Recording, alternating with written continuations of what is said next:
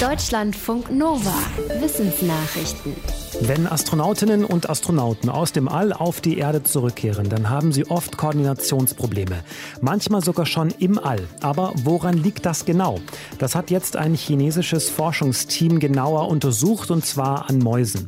Sie schreiben in einem Fachmagazin, dass sie bei den Tieren nach zwei Wochen simulierter Schwerelosigkeit eine rasante Anreicherung von Formaldehyd festgestellt haben. Und zwar in der Wadenmuskulatur und im Kleinhirn. Das führte offenbar bei den Tieren dazu, dass sie Schwierigkeiten bekamen, das Gleichgewicht zu halten und auch ihre Feinmotorik nicht mehr so unter Kontrolle hatten. Die Forschenden schließen daraus, dass das Formaldehyd zum einen zu Muskelschwund führt und zum anderen dazu, dass das Kleinhirn genau da nicht mehr funktioniert, wo es die Motorik steuert. Wenn es um den Hüftschwung geht, dann verlieren wir Menschen klar gegen Affen. Schimpansen zum Beispiel schwingen ihre Hüften beim Gehen viel mehr als Menschen. Das machen sie wohl, um noch ein paar Zentimeter mehr Schrittlänge zu haben.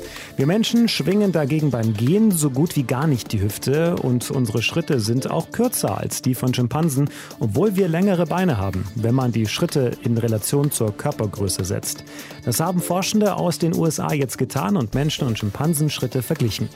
Eigentlich ist die Forschung davon ausgegangen, dass Menschen in ihrer Entwicklung immer größere Schritte machten, um Energie zu sparen. Dass die Schritte in Relation gesetzt aber sogar kürzer sind als Schimpansenschritte, überraschte die Forschenden. Sie vermuten, dass das Hüftschwingen bei unserem Körperbau zu viel Energie kosten könnte und sich deshalb nicht durchgesetzt hat.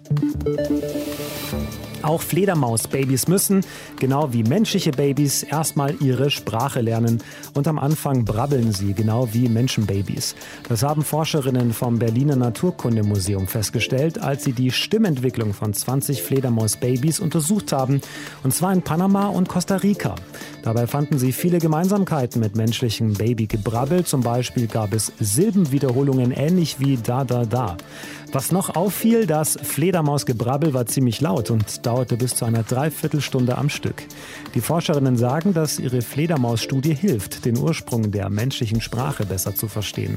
Oft gibt es dafür Untersuchungen mit Vögeln, weil auch die, genau wie wir Menschen, Laute durch Nachahmen lernen.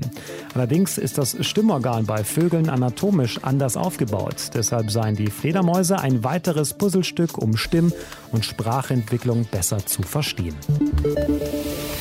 Tierversuche können auch für Kosmetikprodukte eingesetzt worden sein, auf denen draufsteht ohne Tierversuche. Das gilt laut einer aktuellen Studie für hunderte Kosmetika, die in der EU und in Großbritannien verkauft werden.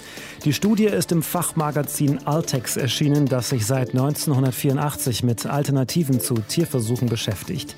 Die beteiligten Forschenden haben hunderte Dokumente analysiert, die verraten, wie chemische Inhaltsstoffe in den Kosmetikprodukten getestet wurden. Die Dokumente sind öffentlich auf der Seite der Europäischen Chemikalienagentur. Bei der Analyse zeigte sich, dass von mehr als 400 Inhaltsstoffen, die nur in Kosmetika eingesetzt werden, 63 noch mit Tierversuchen getestet wurden, nachdem das von der EU verboten worden war. Laut den Forschenden liegt das vor allem an zwei sich widersprechenden EU-Vorschriften. Die führten offenbar dazu, dass Kosmetikhersteller nicht sicher sind, woran sie sich halten müssen. Es komme sogar vor, dass die Europäische Chemikalienagentur Tierversuche anordne, obwohl Hersteller Alternativen vorgeschlagen hätten. In Grönland hat es geregnet, in über 3200 Metern Höhe. An diesem höchsten Punkt des grönländischen Eisschilds ist zuvor noch nie Regen registriert worden. Das National Snow and Ice Data Center in Boulder in den USA teilte mit, dass die Temperaturen dort vor etwa einer Woche stundenlang über dem Gefrierpunkt lagen. Dabei setzte der Regen ein und große Mengen Eis und Schnee schmolzen weg. Diese Eisschmelzen sind in letzter Zeit häufiger vorgekommen, auch in dieser großen Höhe. Die Forschenden sehen den Klimawandel als Ursache für solche häufiger werdenden Wärmeeinbrüche in Grönland. Klapperschlangen haben eine ziemlich schlaue Methode, um Menschen und andere Gefahren fernzuhalten. Wenn nämlich eine potenzielle Bedrohung naht, dann klappern sie, indem sie ihren Schwanz schütteln und dabei erhöhen sie das Klappertempo und zwar ziemlich stark. Warum, erklären jetzt Forscher aus Deutschland im Fachmagazin Current Biology. Sie schreiben, dass der abrupte Tempowechsel beim Klappern dazu führt, dass die Schlangen für mögliche Feinde näher dran erscheinen, obwohl sie das gar nicht sind. Dadurch, schreiben die Forscher, verschafft sich eine Klapperstange Sicherheitsabstand. Das sei ein bisschen vergleichbar mit dem automatischen Abstandswarner von Autos beim Rückwärtsfahren. Deutschlandfunk Nova